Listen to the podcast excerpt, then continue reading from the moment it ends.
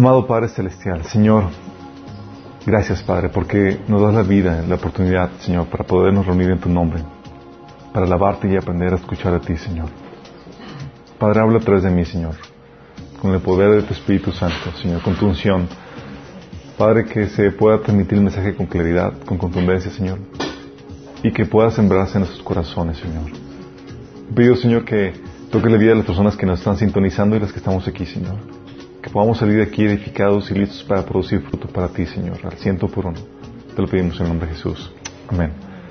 Ok, esta es la última sesión de la serie Cómo escuchar la voz de Dios.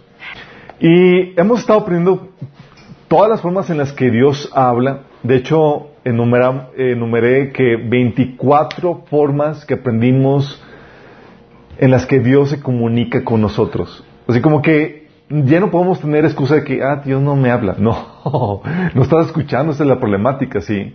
Habíamos platicado que Dios habla a través de su creación, a través de nuestra conciencia, del sentido común, de las catástrofes, de la enfermedad, de las plagas, de las circunstancias, de los procesos naturales, de las escrituras, de los maestros o predicadores, de las autoridades, por medio de consejeros. Por una sencilla plática Dios puede comunicarse contigo también, por el don de profecía, con señales, con milagros y prodigios, por medio de la voz del Espíritu Santo hablándote directamente.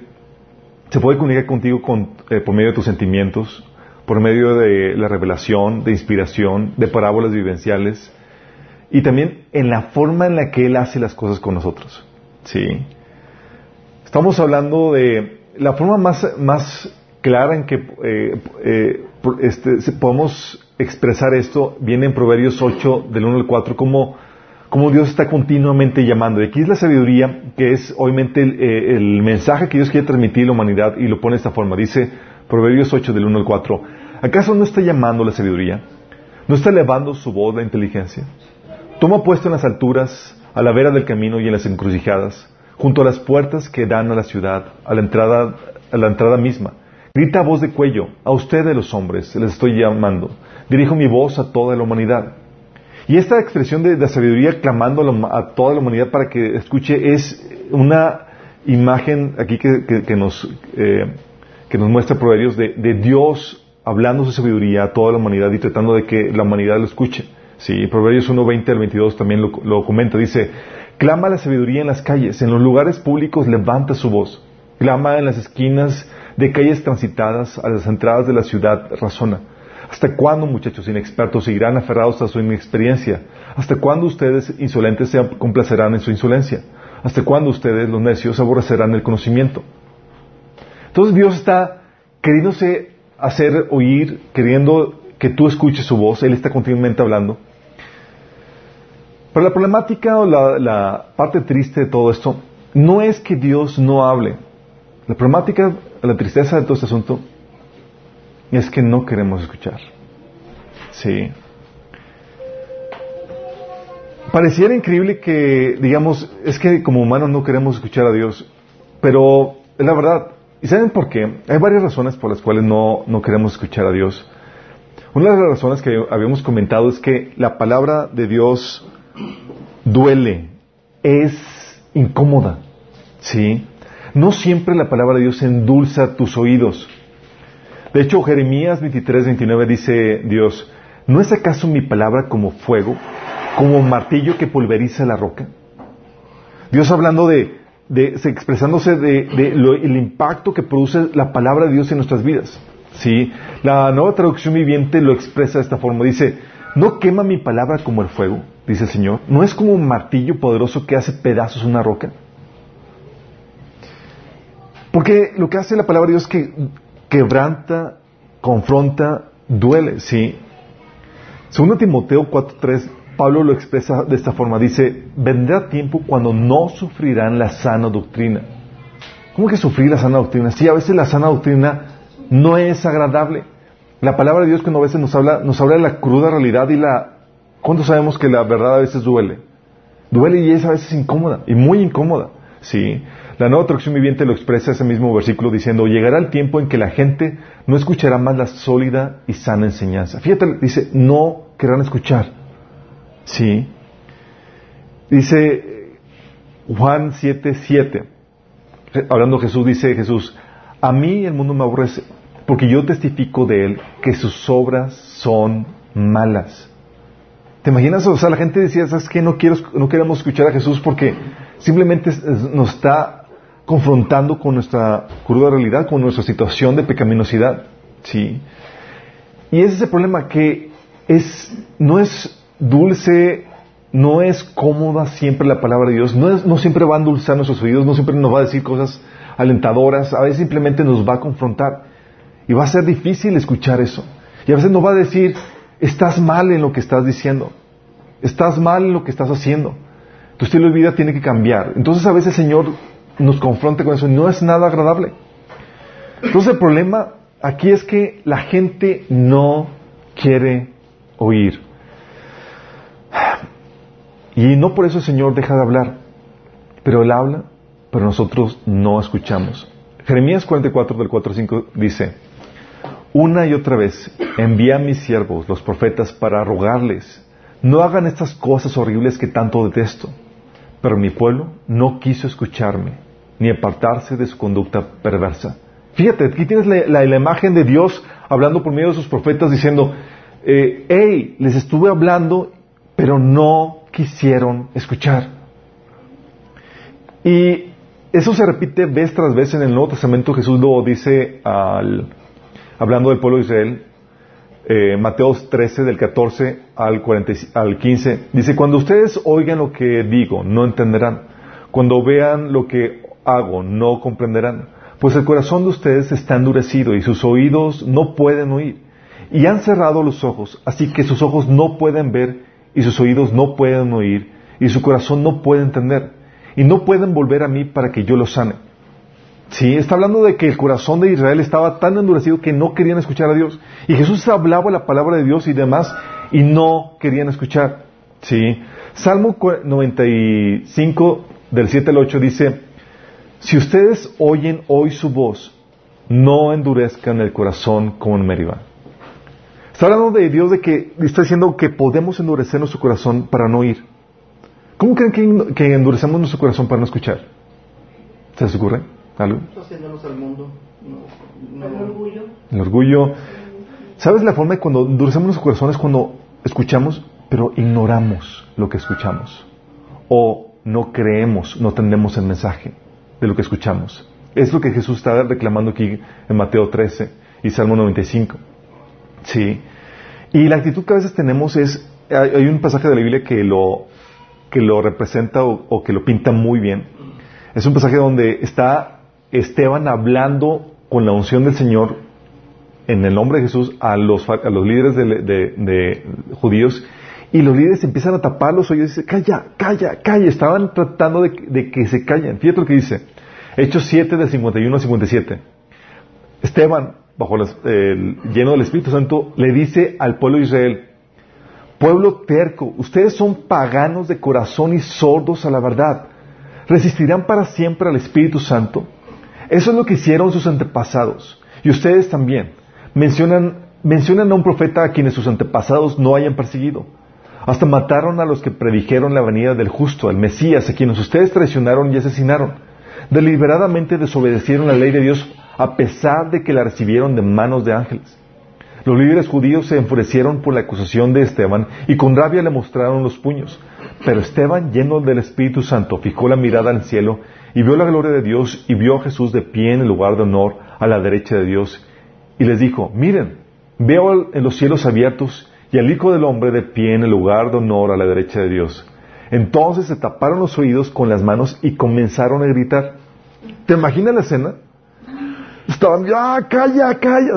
Así, así, estaba Dios hablando por medio de Esteban, lleno del Espíritu Santo, y al punto de rechazo estaban, calla, y gritando para no escuchar. Sí, no, no escuchado lo, que dicen los niños de que no escucho, no, no soy, ¿qué dicen? Soy, tengo oídos, soy de Algo así estaban hablando aquí estos, estos fariseos, no querían escuchar.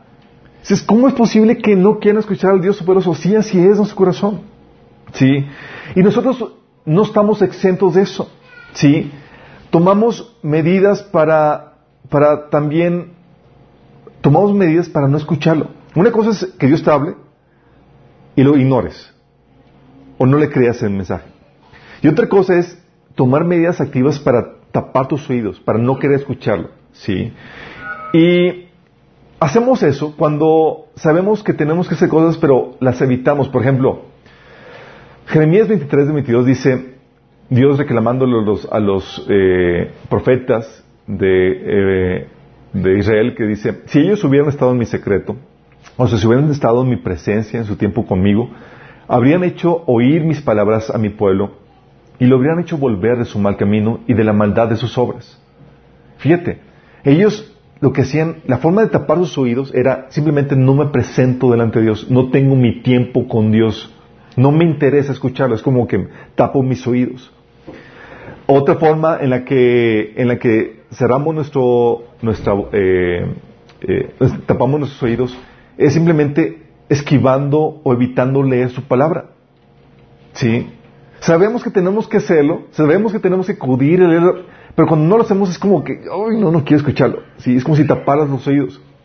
Primera Pedro 2.2 dice que como bebés, bebés recién nacidos deseamos con ganas la leche espiritual pura para que crezcan a una experiencia plena de salvación. Piden a gritos ese alimento nutritivo. Pero en vez de eso, queremos evitar escuchar la voz de Dios por medio de su palabra. ¿Sí? Tomamos medidas activas para no escucharlo. Y no queremos oír porque no queremos que Dios confronte nuestra pecaminosidad, nuestra verdadera naturaleza. La palabra de Dios muchas veces es incómoda. Dice Juan 3:20, porque todo el que hace lo malo aborrece la luz y no viene a la luz para que sus obras no sean reprendidas. Oye, si estoy diciendo algo que, que sé que está mal y que no agrada a Dios, ¿con qué ganas te vas a querer acercar a Dios para que Dios te hable? Cuando sabes que lo primero que Dios te va a hacer es, hijo, y tienes que corregir esto. Sí. Juan 8, 43 y 44, Jesús lo pone de esta forma. Sí, dice Jesús en, en este pasaje, está hablando con los, con los eh, judíos, ¿Por qué no pueden entender lo que les digo? Es porque ni siquiera toleran oírme. Fíjate, ellos estaban, no entendían lo que Jesús estaba queriendo decir y dice Jesús, pone su diagnóstico, dice, es porque ni siquiera toleran oírme, porque ustedes son hijos de su padre el diablo y les encanta hacer las cosas malvadas que él hace. Tómala. Sí, está, está fuerte lo que está diciendo, porque Jesús dio el diagnóstico, dice, es que no me quieren escuchar, no quieren, no quieren entender lo que yo estoy diciendo porque ustedes son de su padre el diablo. ¿Sí? Por eso no toleran escuchar mis palabras. Juan 8:47 dice que él, dice Jesús ahí a esa misma gente que estaba hablando de esos judíos, dice, el que es de Dios escucha lo que Dios dice, pero ustedes no escuchan porque no son de Dios. Si te das cuenta de la señal que está poniendo el Señor, está diciendo una característica propia de alguien que es de Dios es que va a querer escuchar la voz de Dios. Cuando no queremos, cuando nos hacemos sordos, cuando escuchamos la voz de Dios, pero no, no atendemos el mensaje, es una señal de que algo está mal, de que seguramente no hemos nacido en, la familia de Dios.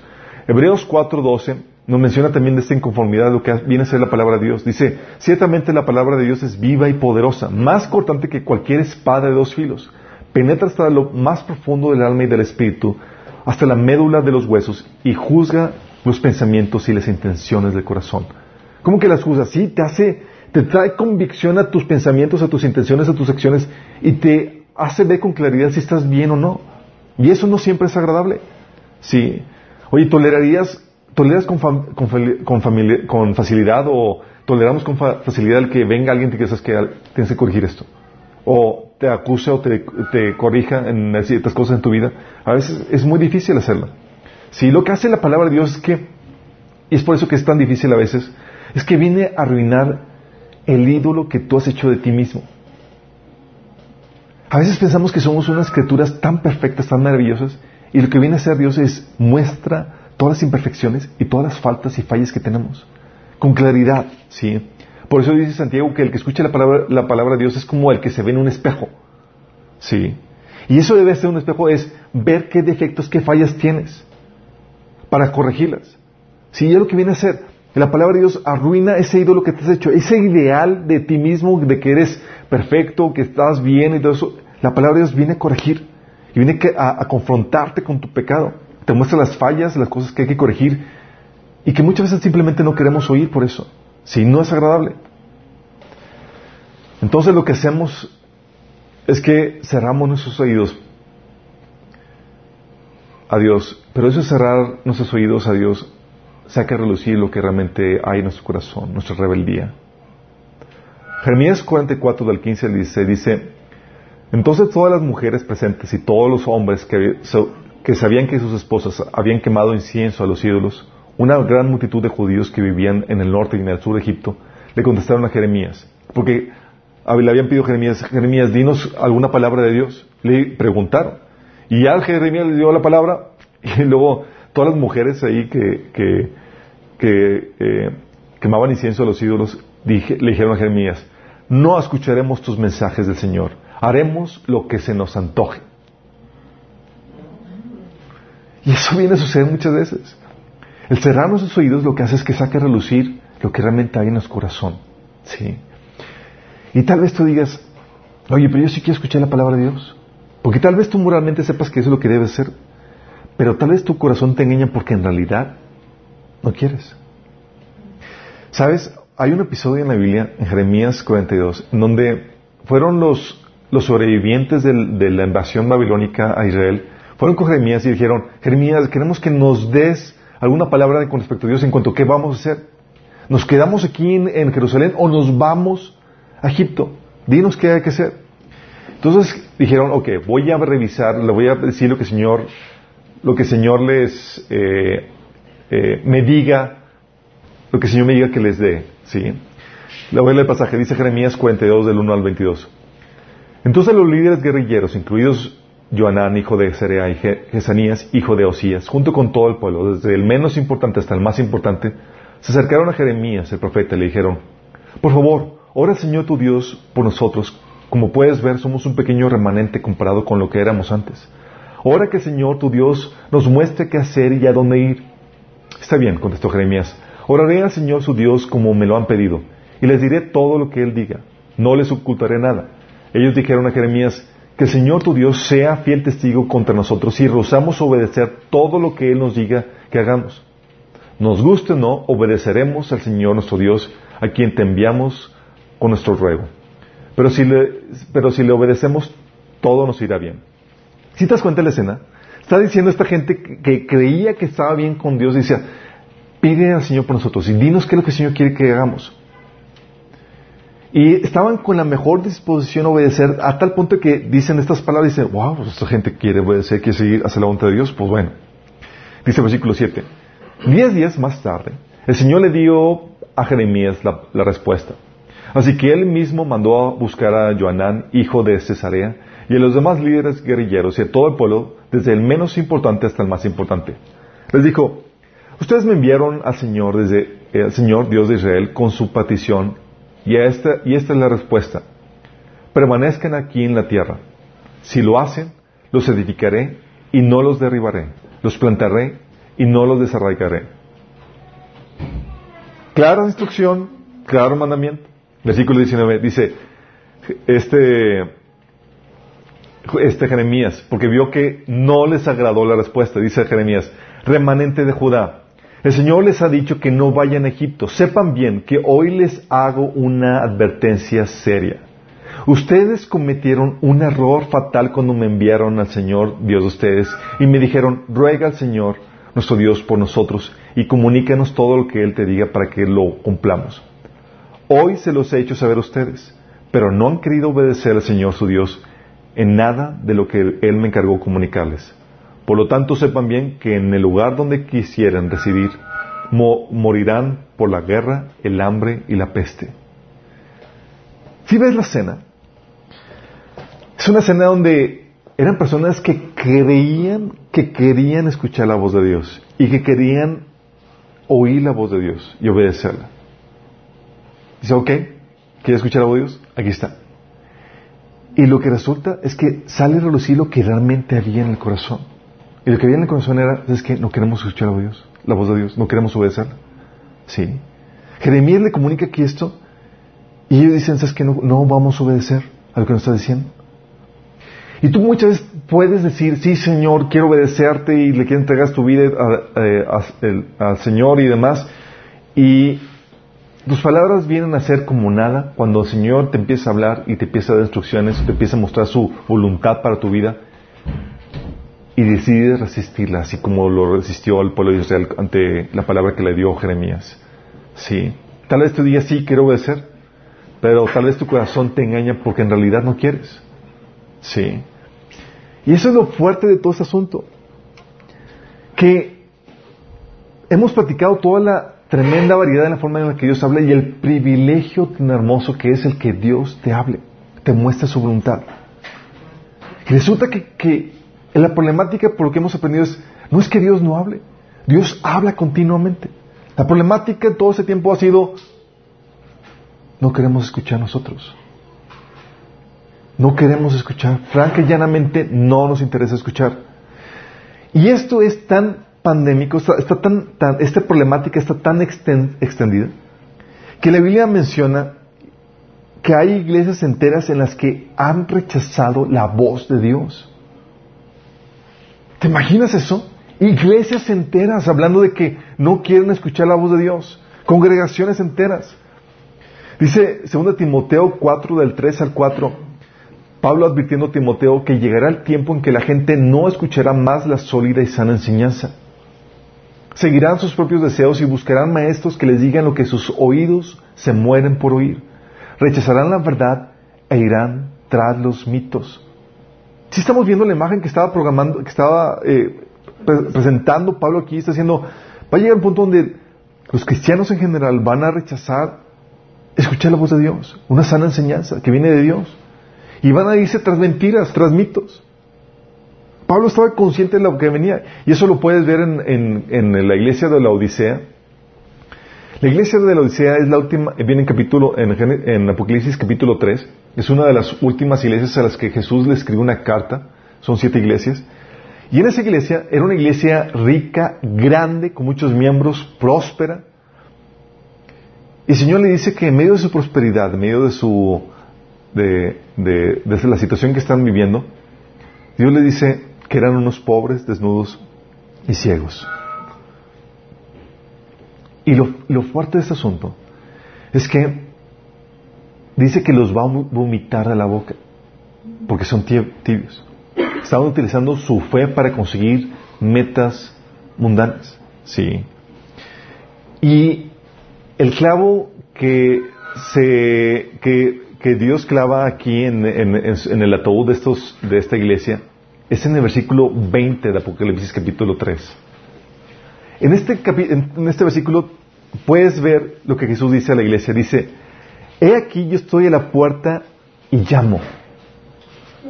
Si alguno oye mi voz y abre la puerta, entraré a él y cenaré con él y él conmigo. ¿Sabes qué es lo fuerte de esto? Este versículo es muy famoso porque se ha utilizado para compartir el evangelio de la gente. A la gente que no ha aceptado a Jesús en su vida le decimos, eh, el Señor está a la puerta y te llama. Si le abres la puerta, puede entrar a tu vida y pasar contigo. Pero la problemática es que en el contexto Jesús le está hablando esto a toda una iglesia. Tú ves toda una iglesia que, que proclama tener la fe en Jesús y que proclama que Jesús es su Señor, pero que en la práctica se niega a escuchar la voz de su Señor. No quieres atenderla. ¿Sí? Y el Señor está diciendo, hey, no, no estoy ahí entre ustedes, ni siquiera me escuchan. dice aquí, yo llamo a la puerta, y soy a la puerta y llamo, está fuera de la iglesia. Y dice, si alguno oye mi voz, ¿hay alguien ahí dentro de la iglesia que pueda escuchar mi voz? Hay alguien ahí, está, Jesús estaba hablando en la iglesia de la Odisea, estaba, esto es lo, fuerte del asunto, estaba diciendo a su iglesia, no me está escuchando. Nadie está teniendo mi, mi voz para que escuche la invitación que le estoy diciendo. ¿Sí? Entonces Jesús lo pone de una forma tan crítica, tan fuerte, que dice, si alguno oye mi voz, abre la puerta. Y, es lo triste de este asunto. Dios está hablando. Y continuamente está hablando. Pero tanto el mundo como su iglesia, hoy tenemos la problemática de que no quiere escuchar. Y así pasa con muchas veces con nosotros. A veces y tenemos que entender con todo eso que cuando decimos que Dios habla, no estamos hablando de que se tengas, tengas que escuchar un, el Señor te dice y te da una palabra, ¿sí? Porque tú puedes discernir claramente si Dios es el que está hablando o no. Y lo sabemos. Lo peor todo es que lo sabemos, ¿sí? Así como 2 Corintios 5:20 dice Pablo que somos embajadores en Cristo como si Dios los exhortara a ustedes por medio de nosotros. ¿Has recibido una exhortación por medio de alguno de los líderes de la iglesia? Y es Dios hablando por medio de ellos. O sea, cada vez que un, un hermano, un líder en la iglesia, un pastor te dice, oye, ten tu devocional. ¿Sabes? Es Dios diciéndote, hijo, busca mi rostro. Te extraño. Te amo. Quiero pasar tiempo contigo. Y ah, sí, sí, sí. Somos como si nada. Cada vez que te exhortan a que te congregues, es Dios diciéndote, hijo, necesito que necesitas de mi cuerpo, de los recursos y las relaciones que he provisto para tu bendición y tu crecimiento. Ah, sí. O cada vez que te exhortan a que tomes el discipulado o el taller X o Y, es Dios diciéndote, hijo, quiero, no quiero que la ignorancia arruine tu vida. Tengo mucho que enseñarte. Te quiero utilizar pero debes estar preparado. Y muchas veces lo que hacemos es que ignoramos esa exhortación, que es Dios hablándote. ¿Sí? Cada vez que te exhortan a que dejes tal o cual pecado, es Dios diciéndote, hijo, no quiero que el enemigo destruya tu vida. No, hijo, no quiero que el pecado domine tu vida. Hijo, quiero utilizarte, pero debes santificarte. Es Dios hablándote. Cada vez que tu conciencia te reprende, tu misma conciencia, a veces dices, chino, hoy no leí la Biblia. Es Dios diciéndote, no hagas lo malo al apartarte de mí. Es Dios diciéndote, no dejes que otra cosa se convierta en prioridad en tu vida. Y es Dios hablándote, por medio de tu conciencia. Luego a veces decimos que Dios no me habla. ¿Really? ¿Sabes qué? Pero, ¿sabes qué es lo que pasa? Buscamos eh, que, Dios nos hable en la forma en la que queremos y que nos diga lo que queremos. O sea, en nuestros términos y condiciones. En realidad, cuando en realidad simplemente no queremos oírlo. ¿Sabes? Hay una, tengo una, una, amiga que a veces me pregunta, oye Alberto, ¿tienes alguna palabra de Dios para mí? Y yo le digo, sí, lee tu Biblia. No, hombre, ya Alberto, Alberto en serio. ¿Es en serio? Lee tu Biblia. es Dios exhortándote por medio de mí. Lee tu Biblia. Sí. Así, no, no, no quiero ah, algo en particular, algo específico, no te he dicho nada. Sí, lee tu Biblia. Pero ¿sabes qué es lo que pasa? Muchas veces lo que queremos es el morbo, ¿sí? O a veces nos llama eh, que, nos digan lo que queremos, nuestras concupiscencias, nuestros malos deseos. El morbo, o sea, es, eh, habla de la forma en la que queremos que Dios nos hable. Queremos que, que nos, nos, aparezca un ángel, una visión, o la gente espera una palabra profética que, que les diga lo que, lo que les depara el futuro o que les, les adivine lo que están viviendo. Sí, Señor, ve que estás pasando por esta situación y es, oh, sí, sí, Señor. Y queremos eso. Sí, el morbo de, de, de, cómo queremos que Dios nos hable. Y esperan que venga un profeta, eh, si es del extranjero, mejor, ¿sí? o que haya alguna manifestación sobrenatural, etcétera. Eso es lo que esperamos. Y cuando Dios no cumple tus expectativas, es como que, cuando es Dios el que te habla. A veces nos llama y, queremos que también nos llame lo que, eh, que nos diga lo que queremos escuchar. Queremos que Dios nos diga cómo conseguir nuestros deseos carnales, lo grande y lo glorioso que seremos, nuestro llamado, las naciones, etcétera. Sí. Pero uno simple llamado a estar en su presencia, donde el Señor dice, ven, lee tu Biblia. Ven, pasa tiempo conmigo. No, no tiene lo, lo grandioso, no tiene lo espectacular que esperabas en la palabra de Dios. Y por eso se desecha como insignificante cuando es Dios mismo el que te está hablando. ¿Sí me explico? Lo que sucede es que nuestra naturaleza pecaminosa hace que te traicione y te cierres a escuchar la voz de Dios cuando te habla en las formas sencillas. Y en los mensajes que a veces pareciera no tener ningún significado cuando es Dios el que lo tiene. Sí. Y a veces cuando uno sabe que, tenemos carga, nosotros como pastores, o tú cuando estás aconsejando a alguien y dices que Alberto ya le aconsejé y nomás no me escucha. y, y, la carga que una persona siente, chicos, eh, déjame decirte, cuando alguien siente compasión, si el Señor pone compasión en ti por algunas personas y los exhortas a que lean la Biblia, que se acerquen a Dios, no eres tú, no es algo normal que suceda, es Dios hablando a través de ti, es Dios poniendo eso. Y a veces te rechazan y te desanimas. ¿Sí? Pero toma ánimo, no es a ti. Es Dios el que está operando a través de ti. Primera Samuel 8, del 6 al 8, te da un, ejemplo de cómo funciona esto. Dice, este Samuel, eh, resulta que el pueblo de Israel quería un rey y ya no quería que Samuel los gobernara. ¿Sí?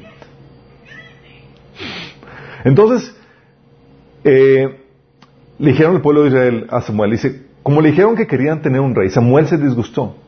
Entonces se puso a obrar al Señor. Pero el Señor le dijo esto, hazle caso al pueblo en todo lo que te diga. En realidad no te han rechazado a ti, sino a mí, pues no quieren que yo reine sobre ellos. Te están tratando del mismo modo que me han tratado a mí desde el día en que los saqué de Egipto hasta hoy. ¡Wow! Samuel estaba sintiendo el rechazo del pueblo de que sabes que no, queremos queremos otro y queremos que venga otra persona o que sea más, más llamativo un rey con, su corona, no alguien así como tú que eres un...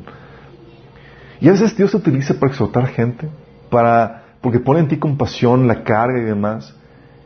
Y como te digo, no eres tú el que tenga eso, porque de forma, no está en nuestra naturaleza y por, por nuestra naturaleza caída que eso fluye de forma natural en nosotros. Es Dios el que pone esa carga, esa compasión. Y Dios hablando a través de ti a esas personas, hablándoles, invitándolas, etcétera, etcétera. Y cuando te rechazan es Dios mismo diciendo, eh, no es a ti el que te rechazan, es a mí, es a mí. Entonces no te lo tomes personal, sí. Por eso, ante toda esta problemática, hoy en día tenemos que Dios habla y habla bastante. Pero la problemática es nuestra apatía para escuchar lo que Dios quiere decirnos. Tenemos apatía. Apatía para escuchar lo que Dios quiere oír, por ejemplo, a través de una predicación. Apatía para hacer lo que Él ya te ha dicho. Apatía para buscarlo en tu devocional, en la lectura de la Biblia. Sí. Apatía para conocer la voluntad de Dios para tu vida, en cada área de tu vida. Oye, ¿quieres saber con lo que Dios quiere decirte en el área del matrimonio? Sí, te invito a que tomes el taller y ¿No? ¿Nadie? Sí. Y así pasa. La problemática somos nosotros, no es Dios. Por eso, si quieres escuchar la voz de Dios, tienes que quererlo. Tienes que anhelarlo. Tienes que buscarlo. Y sabes, déjame aclararte esto. Y hemos platicado que Dios está hablando continuamente. Y lo hace por medio de las diferentes formas en las que hemos visto que Dios habla. Pero aún hay cosas en las cuales no habla todo. Es decir, aunque habla de muchas formas, no te dice todo.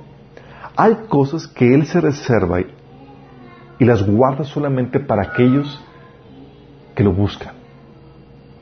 Hay cosas, hay conocimiento y, y, demás, así como dice Proverbios, que está la sabiduría gritando, ¡Ey! Escuchen, sí. Y esa la sabiduría es Dios hablando de muchas formas, tratando de que la gente entienda y demás. Pero hay otras formas en las que hay ciertos mensajes o cierto conocimiento o cierta revelación que solamente Dios da cuando tú lo buscas. ¿Sí? Tiene secretos que no revela cualquiera y que lo reserva a, unos, a un grupo, a un círculo cercano que, que realmente lo busca.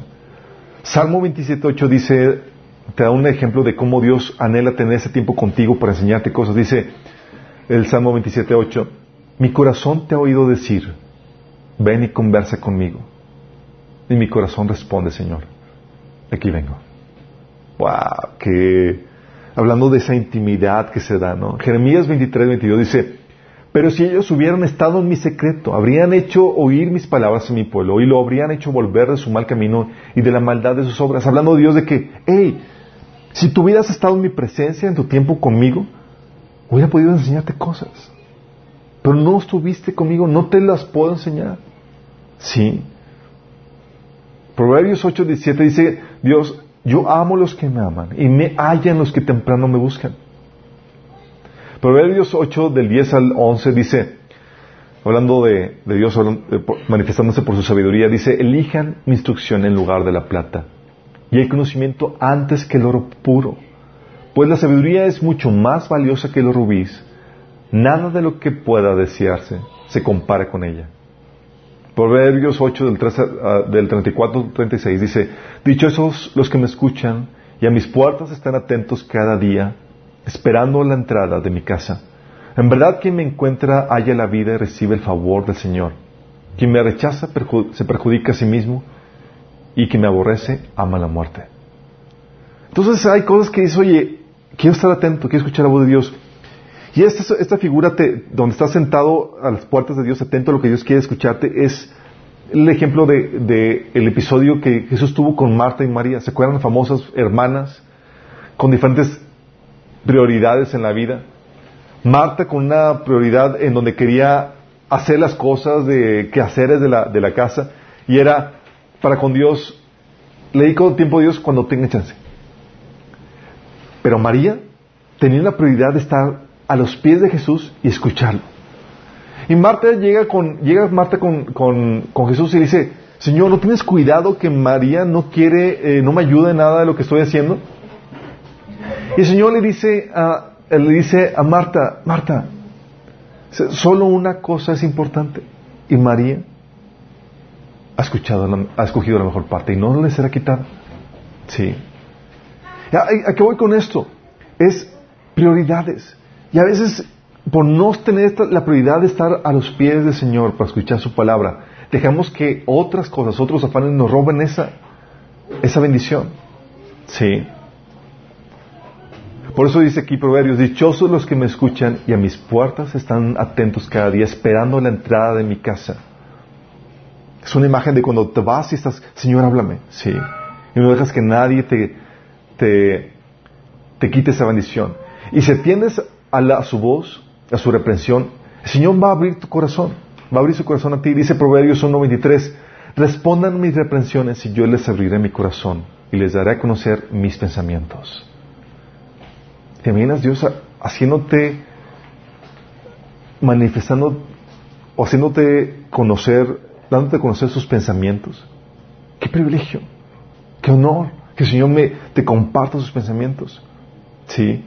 Y hay situaciones en las que requiere que busques a Dios para que te hable en cuanto a alguna cosa específica.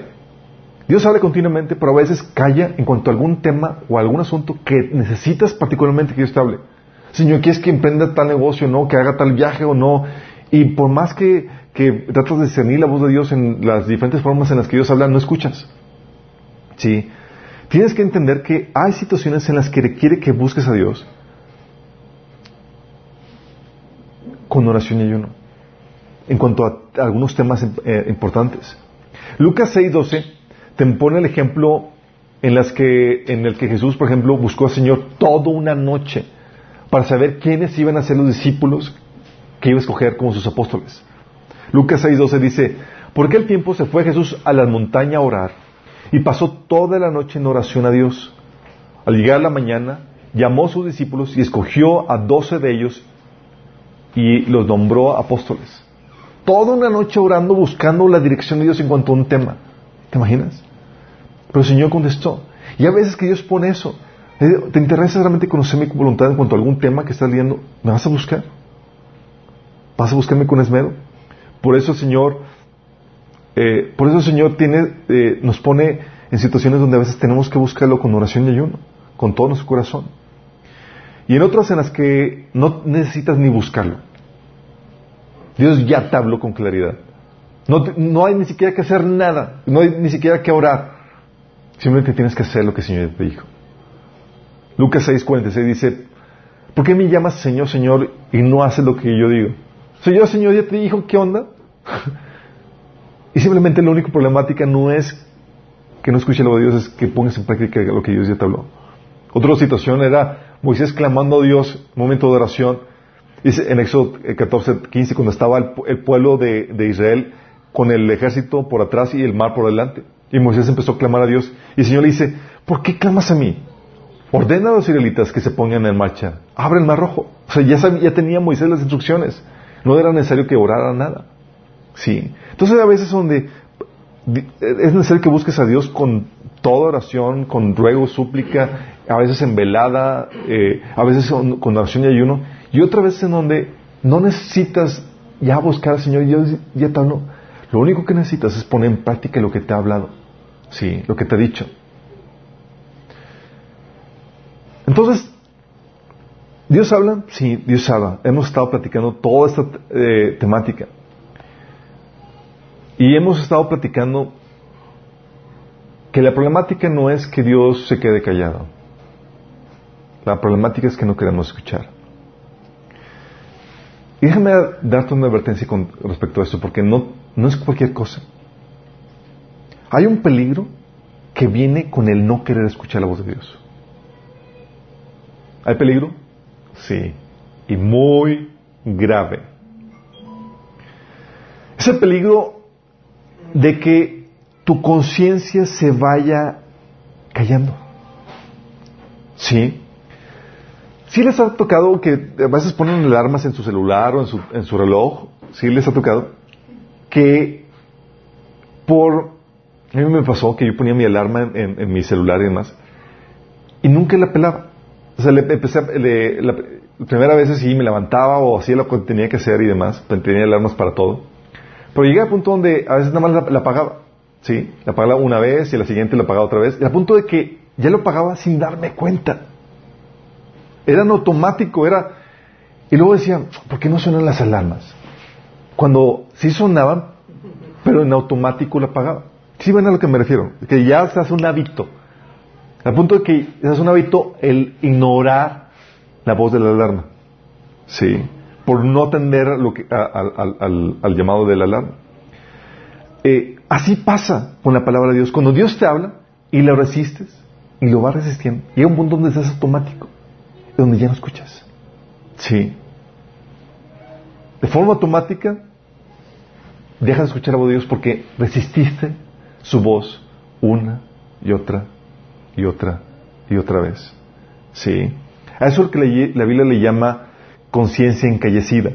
Primera Timoteo 4.2 habla acerca de eso. Dice que, que las enseñanzas de falsos maestros provienen de, de embusteros hipócritas que tienen la conciencia encallecida.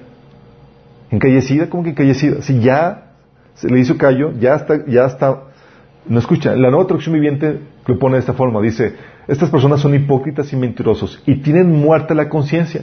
¿Cómo que muerta la conciencia? Ya no lo habla, ya no, ya no escuchan cuando hay algo que están haciendo mal. De tan acostumbrado que estuvieron de acallar la voz de Dios en su vida, en cuanto tal o cual asunto. Sí. Por eso, 1 Timoteo 1.19. Pablo le da este consejo a Timoteo. Le dice, aférrate tu fe en Cristo y mantén limpia tu conciencia. ¿Cómo que limpia tu conciencia? Hazle caso cuando Dios te hable. Oye, te, Dios te, orgullo porque no leíste la Biblia. Hazle caso. No ignore la alarma. Oye, te sentiste mal porque no fuiste a la iglesia. Hazle caso. No, no ignore la alarma. ¿Por qué? Dice Pablo, porque algunas personas, desobedeciendo a propósito lo que les dictaba su conciencia, como resultado, su fe naufragó. ¿Qué vino? Estoy diciendo que cuando tú estás ignorando o cayendo tu conciencia, estás en los primeros pasos de que tu fe naufraga. Porque ya a punto ya no escucha la voz de Dios, ya no hay dirección. Y lo único que escuchas es, son tus deseos, tu voluntad. Sí. Mateo 13, del 14 al 15, Jesús hablaba de que, le decía que pueblo Israel tenía oídos pero no escuchaban y demás. Decía, porque el corazón de este pueblo se ha engrosado y con los oídos oyen pesadamente. ¿Sabes a qué se refiere con esta expresión de que se ha engrosado? Y que oyen pesadamente. Se refiere que ya agarraron ese hábito de acallar la voz de Dios, de pagar la alarma que escuchan a Dios hablar. La nueva versión internacional lo pone de esta forma. Dice, porque el corazón de este pueblo se ha vuelto insensible y se le han envoltado los oídos. ¿Cómo se vuelve una, persona insensible a algo? Exponiéndolo continuamente. Ya pierde sensibilidad. Sí. Algo que escuchaba en las noticias era que eh, una queja de un reportero acerca de las matanzas que estaban sucediendo en Estados Unidos en las escuelas. Decían es que ya la gente ya no reacciona, ya lo ve como normal, ya perdió sensibilidad por lo recurrente. ¿Sí? Y así pasa con esto. De tan común que para ti es ignorar la voz de Dios que llega un punto donde tu corazón se ha engrosado, te has vuelto insensible. ¿Sí? La nueva traducción viviente lo pone, pues el corazón de este pueblo se ha endurecido y sus oídos no pueden oír. De tan, de tan automático que llega a ser eso. Por eso, chicos, cada pequeño rechazo, cada pequeña resistencia a la voluntad de Dios, cada desobediencia, te va ensordeciendo cada vez más a la voz de Dios. Qué fuerte, ¿no? Pero no solamente queda ahí. Te vas haciendo, te vas ensordeciendo la voz de Dios y la mente lo que resulta es que queda en oscuridad y confusión. Obviamente, si no está la voz de Dios, que es la luz, que es la verdad, tu mente empieza en tu mente empieza a gobernar la oscuridad y la confusión. Romanos 1.21 dice, por ejemplo, es cierto, ellos conocieron a Dios, pero no quisieron adorarlo como Dios ni darle gracias. O sea, tenían el conocimiento de Dios, pero no tendieron al conocimiento, a lo que implicaba ese conocimiento. Sí, no respondieron a ese conocimiento. Dice, en cambio, comenzaron a inventar ideas necias sobre Dios como resultado. La mente les quedó en oscuridad y confusión.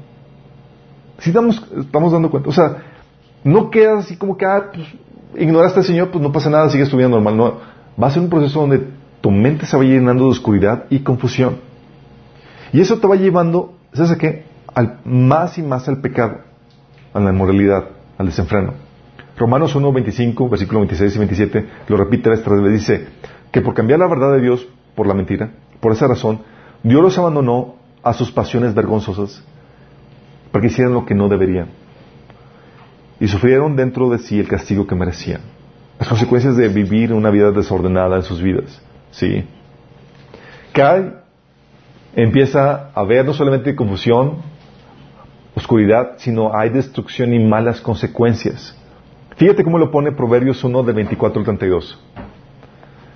Dice, como ustedes no atendieron cuando yo les llamé, ni me hicieron caso cuando les tendí la mano, sino que rechazaron todos mis consejos y no acataron mis reprensiones.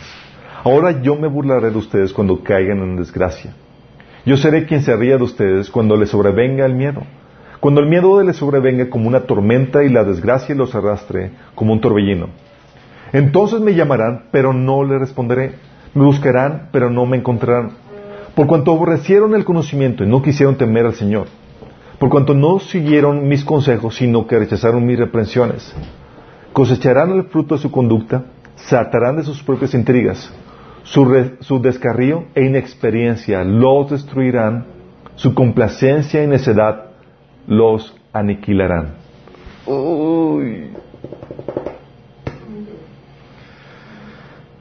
Si estamos viendo lo que, lo que sucede cuando, o sea, va a ser un proceso donde vas cayendo a la voz de Dios, tu mente se va llenando de oscuridad y de confusión, eso te va llevando a una vida de mayor pecado que te lleva a vivir consecuencias negativas para tu vida, destrucción. ¿Sí? Porque cuando no atiendes a la voz de Dios, lo que hace es que Dios deja que sufra las consecuencias de tu ignorancia, de tu sordera. Porque va a haber una consecuencia por donde la voz de Dios. No crees que vas a pasarte, ah, pues no pasó nada. No, va a haber una consecuencia. Pero, ¿sabes qué? Aún en su misericordia, la, crisis que llegas a vivir por la desobediencia, por las consecuencias negativas que llegas a vivir por no escuchar la voz de Dios, esas crisis, ¿sabes qué son en tu vida? Son autoparlantes de Dios por medio del cual todavía te grita, atiende mi voz. O sea, esas crisis, ese dolor que llega a tu vida, o tu matrimonio en crisis, una problemática financiera, situaciones donde te va mal por X o Y, es todavía Dios, así como que dando los últimos gritos, desesperados. ¡Ey! El dolor, el sufrimiento, consecuencia de nuestro pecado de, de rechazar la voz de Dios en nuestras vidas, todavía es Dios gritando, es el autoparlante de Dios. Ya lo sientes en carne propia. y estás hasta las... Ya pisaste hondo. Pero puede que aún ni así atienda su voz. O sea, todavía viviendo, rechazando a Dios y todavía Dios gritándote por miedo del dolor, del sufrimiento, consecuencia de tus pecados. Puede ser que ni aún así atienda su voz. Apocalipsis 9:20 te pone este ejemplo. Dice, sin embargo, los que no murieron en esas plagas, aún así rehusaron arrepentirse de sus hechorías y volverse a Dios. Imagínate, está hablando de que Dios envió plagas consecuencia de su pecado. Y ellos, viviendo en carne propia el dolor, el sufrimiento que implicaban esas plagas, dijeron, ¿sabes qué? No nos arrepentimos. y no nos volvemos a Dios. Apocalipsis 16, 9 lo menciona también. Dice, todos sufrieron terribles quemaduras, pero ni aún así se arrepintieron. En vez de darle gloria a Dios que tiene poder sobre esas plagas, maldijeron su nombre. ¿Te imaginas todo bien? Proverbios 19.3 dice, la gente arruina su vida por su propia necedad y después se enoja con el Señor. Eso es lo peor de todo. O sea, es producto de tus decisiones pecaminosas, de no atender la sabiduría de Dios, el consejo de Dios, la instrucción de Dios, que te va mal y luego que te va mal, le echas la culpa a Dios y no te arrepientes. Qué heavy, ¿no? Así llegamos. O sea, todavía Dios, esas crisis, esas dificultades son Dios gritándote y tú te dices, no, es culpa de Dios. Porque a veces queremos que la vida funcione a nuestra manera, que la realidad funcione a nuestra, a forma. Cuando Dios es el creador y, Él sabe cómo funciona y sus consejos son para que te puedas desempeñar bien en esta vida que Él diseñó. Y no termina con eso. Si todavía no tienes a la voz del Señor en medio de esa situación, ¿sabes lo que hace Dios? Te entrega ya de plano el engaño para que seas condenado. Dios mismo dice, ah, ok hijito, no quieres, no atendiste mi voz, no atendiste mi llamado, ni siquiera la crisis que mandé a tu vida. Ok, vamos a darte la mano, te voy a encaminar a qué, aquí, al engañador, al enemigo. Él ahora va a guiar, tu vida. Lo que pasa, si dice 2 Timoteo 2 del 11 al, 2, al 12, fíjate lo que dice. Por esto Dios les envía un poder engañoso para que crean la mentira, a fin de que sean condenados todos los que no creyeron la verdad, sino que se complacieron con la injusticia. no escucho esto y me da un temor santo cada vez que yo veo personas que rechazan la verdad, cada vez que no tienden a la voz de Dios, porque están en camino de esto. Sí, están en camino de que su mente llene de confusión y de, de, oscuridad, están en camino de que sufran consecuencias negativas en su vida, están en camino de que abracen la mentira y sean engañados y sean condenados. Por decisión propia. Por decisión propia. Por eso el el no atender a la voz de Dios que te está hablando de todas estas formas que te he estado diciendo, es muy peligroso. Muy peligroso. Sí. Gracias a Dios que todavía en medio de este proceso de decadencia, las crisis hacen que te, que te, que te, que te jalen las orejas y que reacciones. ¿Cuántos de aquí no hemos atendido a las crisis en nuestra vida? Oye, acallamos la voz de Dios y decíamos, hasta que nos unimos, Señor, y, y volviste a Dios. Sí. Gracias a Dios que todavía en medio de esa, de esa decadencia todavía Dios nos rescata. Pero, ¿y si no? ¿Qué riesgo correr? ¿Por qué correr ese riesgo? Sí, entonces está el riesgo de que la conciencia se te vuelva insensible por no atender la voz de Dios. ¿Y sabes cuál es el otro riesgo? El otro riesgo es de que simplemente Dios se canse y te deja hablar. Qué miedo, ¿verdad? ¿Te imaginas que sabes que a ti, bye, ya, voy con otros? Sí. Hay un caso en la Biblia donde habla de, este, de, este, de esta situación. Y el caso es de del rey Saúl. ¿Sabes? El rey Saúl fue ungido, fue el primer rey de Israel. Y fue ungido para que pudiera gobernar al pueblo de Israel y conducirlo en la voluntad de Dios. Pero obviamente si quieres conducir al pueblo de Israel en la voluntad de Dios, si quieres gobernar de acuerdo, a la voluntad de Dios, tienes que, tienes que aprender a escuchar la voz de Dios. ¿Sí?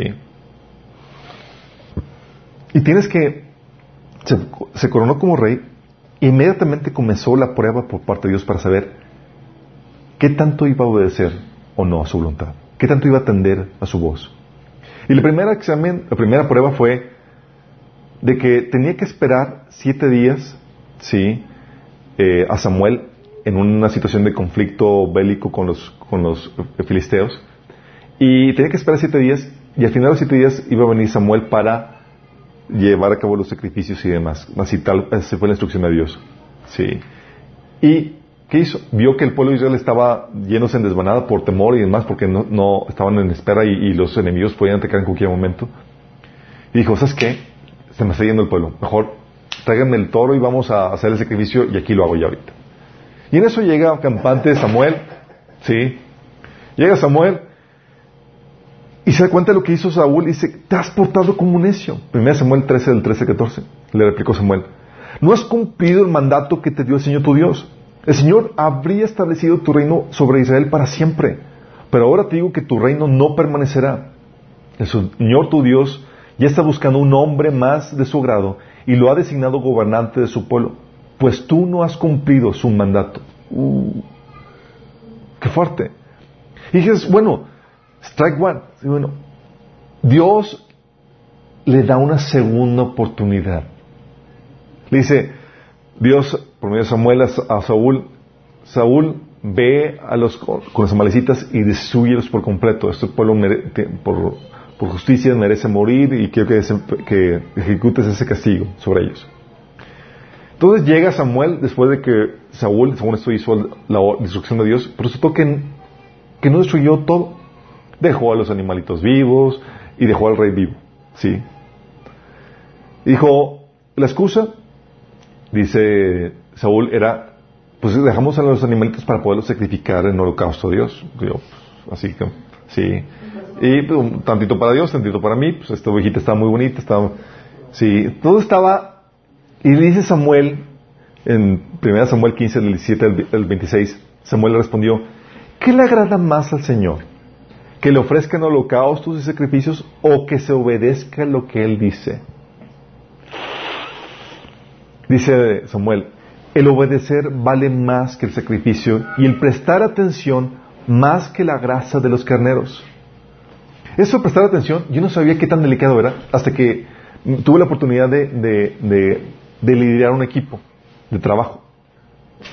Yo les daba instrucciones que eran vitales para que lo hicieran tal cual como estaba haciendo y de repente no lo hacían.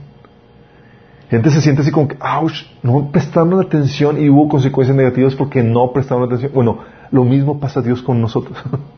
Dios no está jugando. Sí. Dice, vale más el sacrificio, vale, obedecer vale más que el sacrificio y el prestar atención más que la grasa de los carneros.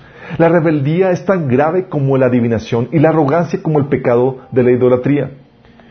Y como tú has rechazado la palabra del Señor, Él te ha rechazado como rey. He pecado, admitió Saúl. He quebrantado el, mandato del Señor y tus instrucciones. Los soldados me intimidaron y les hice caso. Pero te ruego que perdones mi pecado y que regreses conmigo para adorar al Señor. No voy a regresar contigo, le respondió Samuel. Tú has rechazado la palabra del Señor y Él te ha rechazado como rey de Israel. Óytelas. ¿Puedes ver, aprender algo de Dios en, esto?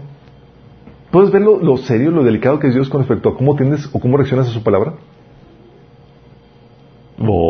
Así con que, ay, Señor, háblame por poquito.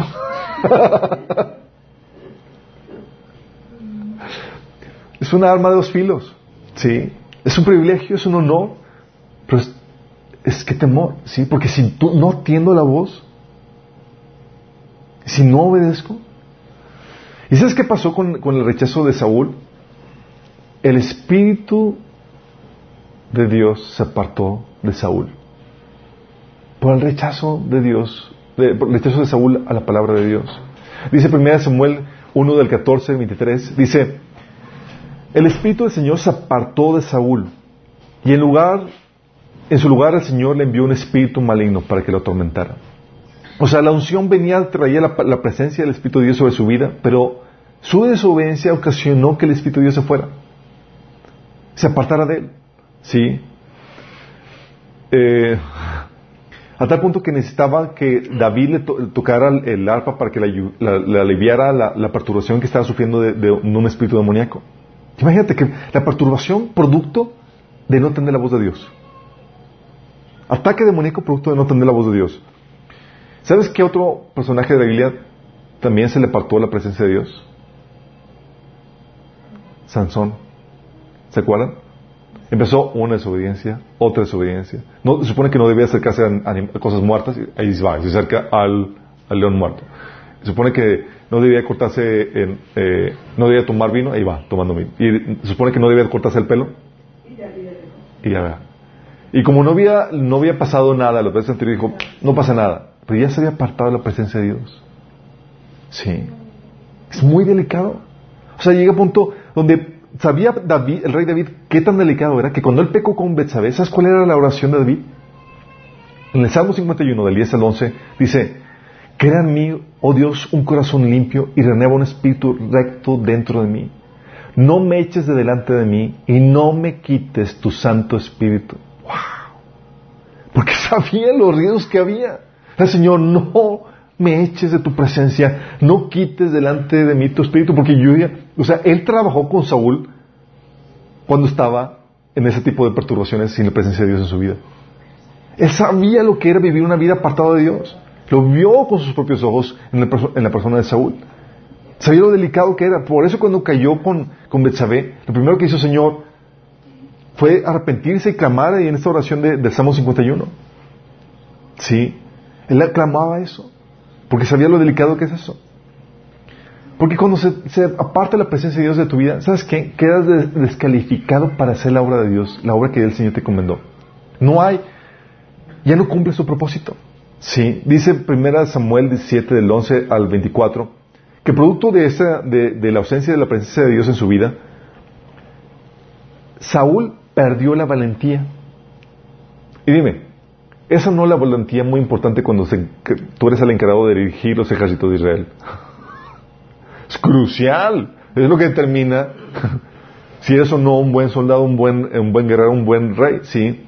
Dice, cuando Saúl y los israelitas escucharon a, a este Goliat, quedaron aterrados y profundamente perturbados. Imagínate. Saúl aterrado y profundamente perturbado. Si el rey está aterrado, todos están aterrados, sí. Dice el versículo 24, cada vez que los israelitas veían a Goliat, huían despavoridos. ¿Sabes por qué huían despavoridos? Goliat se presentaba, les aventaba el reto, escogen a uno que venga a pelear conmigo y si yo gano, pues ustedes van a ser nuestros siervos y si él gana, nosotros vamos a ser nuestros siervos. Pero huían despavoridos porque y si, eh, y si Goliat me escogía, ¡eh, tú, ven para acá! y era huir, sí. Hasta Saúl se huía espavorido. Entonces quedas calificado para hacer la obra de Dios. Y Saúl tenía que depender de otro ungido. Tuvo que depender de, de, Jonatán para ganar sus victorias, tuvo que depender de David para ganar sus victorias. Porque ya era, no tenía, no estaba, no estaba calificado. Y cuando sucede eso, o sea, no solamente no escuchas, no ves el audio de Dios, la desatiendes, eh, la presencia de Dios se va. No solamente pasa eso, sino que Dios ya no responde cuando lo necesitas. Dios ya no te habla. Primera Samuel 28, del 5 7 dice, cuando Saúl vio el inmenso, inmenso ejército filisteo, tuvo miedo y se, aterrorizó. Entonces le preguntó al Señor qué debía hacer, pero el Señor rehusó contestarle, ya fuera por sueños, o por sorteo sagrado, o por medio de los profetas. Así que Saúl le dijo a sus consejeros, busquen una mujer que sea medium para ir y preguntarle qué hacer. ¿Estás, ¿Estás viendo? O sea, buscó al Señor de diferentes formas y Dios dijo, no te voy a hablar. Sí. Dijo, ¿sabes qué? ¿No me hablas? Ok, bueno, voy a buscar una bruja. Sí. Una media. Una bruja, órale.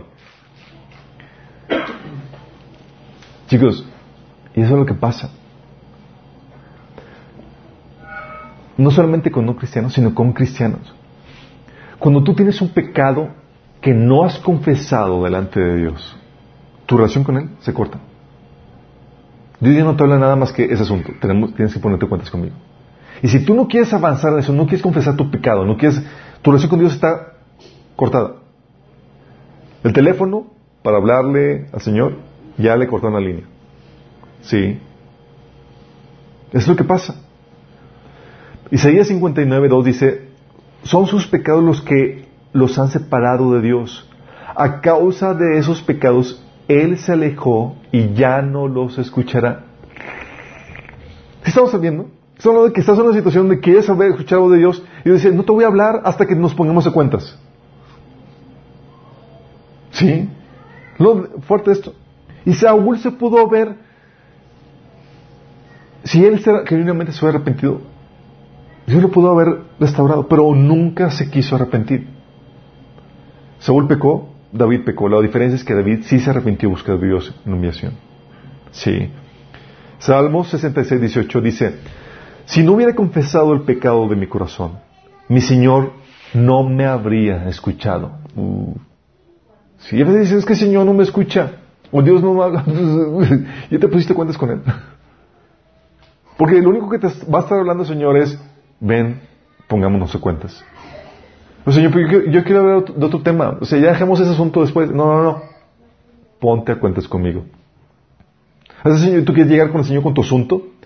Y el asunto, Señor, es perdona. Porque si no perdonas, no te voy a perdonar yo.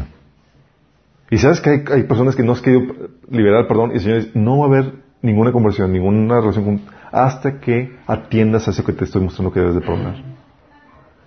Y el Señor te deja en pausa y no hay conversación, no hay diálogo, no hay comunicación con Dios. Y se calla.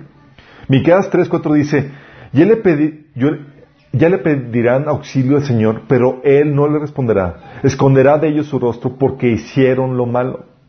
¿Sí? Está hablando de que están haciendo lo malo, no quieres arrepentirte, o bueno, cuando lo necesites, no voy a contestar, no voy a hablarte. ¿Sí? Isaías 1 de 15 dice, cuando levanten las manos para orar, no miraré aunque hagan muchas oraciones. No escucharé, porque tienen las manos cubiertas con la sangre de víctimas inocentes. Entonces son dos riesgos que corremos cuando no tenemos la voz de Dios, a lo que el Señor nos dice. Sí. Uno es que nuestra conciencia se vaya callando. Ya viste las terribles consecuencias que suceden. Y el otro riesgo es que simplemente Dios se calle y deja de hablarte cuando más lo necesites. Y tal vez tú estás en esa situación. Tal vez tú que me sintonizas estás en una situación donde dices, oye, yo he recibido la invitación a, que, entregar mi vida a Cristo. Bueno, ahorita, que todavía Dios te está hablando, que estás todavía escuchando el llamado de Dios para que entregues a Él tu vida, atiende su voz. Dice la Biblia que al que no conoció pecado, lo hizo pecado por ti y por mí, para pagar nuestra culpa, nuestra condena que merecíamos. Y Jesús murió por nosotros en la cruz, pero también resucitó para el perdón de nuestros pecados. Y si tú quieres, tú puedes seguir la vida eterna, poder tenerte cuentas con Dios, para que puedas gozar de esa relación con Él donde Él te hable, donde Él puedan tener esa intimidad con Dios. Si quieres tener esa relación con Dios restaurada, lo primero que tienes que hacer es ponerte cuentas con Él, rendir tu vida a Cristo. Y si tú quieres hacerlo, tú puedo guiar en oración para que lo hagas el día de hoy. Cierra tus ojos si quieres hacerlo. Y dile ahí, Señor Jesús, el día de hoy te pido que me perdones por resistir tu voz, por hacer mi voluntad y no la tuya. Hoy te entrego mi vida, la rindo a ti, te la entrego, Señor. Yo creo que moriste por mí en la cruz y resucitaste para darme el perdón de mis pecados. Y te pido que me lo des, que me perdones, que me sanes y que me salves. El día de hoy te acepto como mi Señor y mi Salvador. Si tú hiciste esto genuinamente, se va a manifestar. Porque aceptar al Señor no solamente son palabras, si esta oración fue genuina, va a manifestarse de dos formas por lo menos. Una, vas a empezar a querer leer la palabra de Dios para saber qué es lo que tu Señor, que aceptaste, te dice, qué es lo que te ordena. Si no quieres hacer la voluntad de Dios, si no te interesa conocer la voluntad de Dios, significa que no los has aceptado como tu Señor y Salvador. Y dos, vas a empezar a congregarte. Sí, porque la Biblia lo ordena y es una de las instrucciones básicas porque necesitas el cuerpo de Cristo para crecer en lo que el Señor quiere para ti. En cuanto a lo demás, ¿cómo andamos? ¿Dios está hablándote? Dios te ha, estado tocando la puerta de tu corazón, ha estado diciéndote cosas, ha estado despreciando cuando el Señor te habla por medio de, de, en formas en las cuales son a veces despreciables o con personas que, que no son tan eh, apantalladoras. No menosprecies la palabra de Dios en la forma en la que Él venga. Sé discernido. Sí, atiende su voz. Consciente de que el Señor desea hablarte, desea instruirte, desea guiar tu vida, por amor a ti. Sí. Y ten mucho cuidado, porque si tú resistes su voz en la forma en la que Él te habla, si tú te resistes, es que no quiero hablar de Dios, y, a veces nos tapamos los oídos como hemos platicado, lo tapamos los oídos no, no buscando que Él nos hable, no leyendo la Biblia, no congregándonos, no buscándolo en su presencia. Tengamos cuidado con eso, porque eso nos puede meter en grandes problemas como vimos. Entonces vamos a orar con esto, que el Señor nos hable, porque vamos sensibles a su voz. ¿Sí? Amado Padre Celestial, te damos gracias, Señor, porque hemos entendido, Señor, las multiformes, las diferentes formas, Señor, las múltiples formas en las que tú nos hablas. Y, Señor, queremos decirte que, que queremos atender tu voz, Señor. No permitas que haya en nuestro corazón un corazón rebelde como el pueblo de Israel, Señor, que decían que querían hacer tu voluntad, decían que querían escuchar tu voz, pero a la hora de atender tu voz, de escuchar tu voz, resistían y se rebelaban, Señor. Si hay en su corazón, Señor, camino de iniquidad, Señor, camino de maldad, corrígenos, Señor. Y llenos por las guías de la vida eterna, Señor. Ayúdanos, Señor, en este proceso. No permitas que seamos necios, sino que podamos ser sensibles, dóciles en, el Espíritu, Señor, para atender a tu voz y hacer tu voluntad, Señor. Ayúdanos, te lo rogamos en el nombre de Jesús.